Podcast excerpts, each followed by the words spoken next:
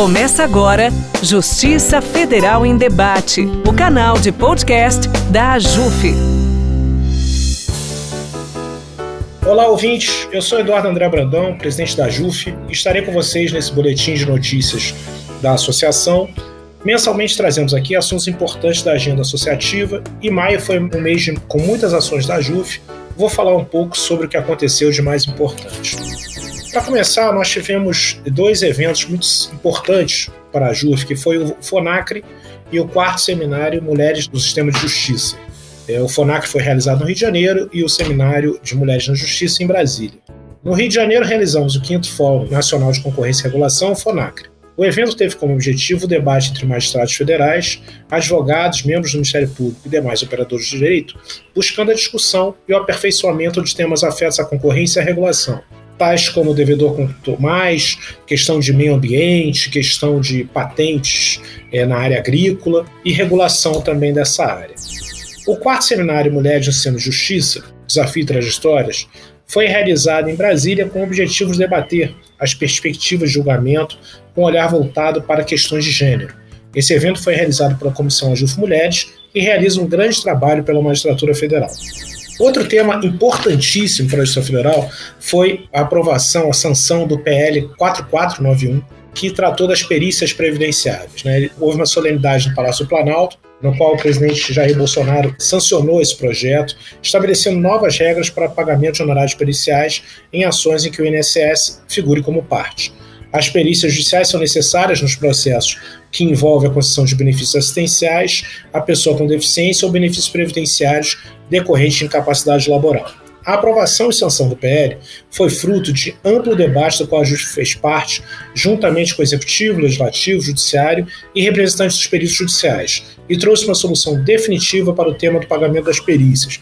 A Ju fez mais de 200 reuniões sobre o tema, conseguimos com que o Executivo assuma essa despesa das perícias judiciais para sempre, não por um prazo, como havia sido de dois anos da última vez, quer dizer, uma grande conquista da JUF nesse trabalho.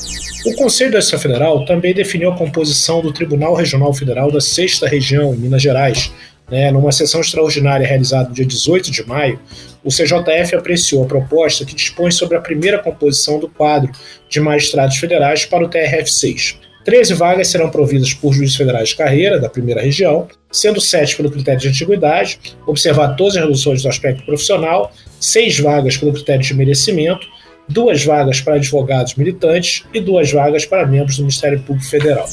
Tivemos em maio também a votação da lista de desembargadores indicados para o Superior Tribunal de Justiça. São duas vagas que o, que o STJ tinha para desembargadores federais.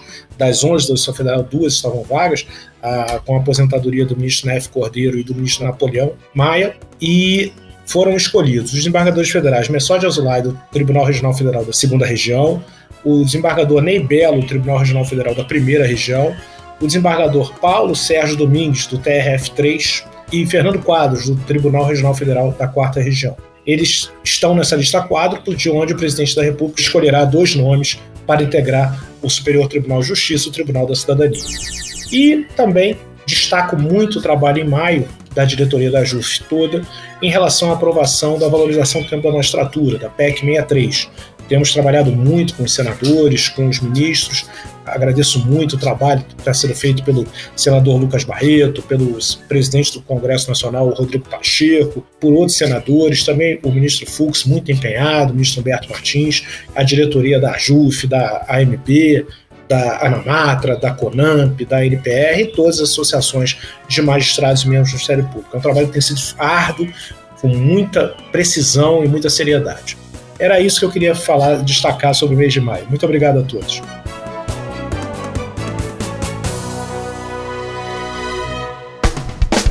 Você ouviu Justiça Federal em Debate, o canal de podcast da AJUF.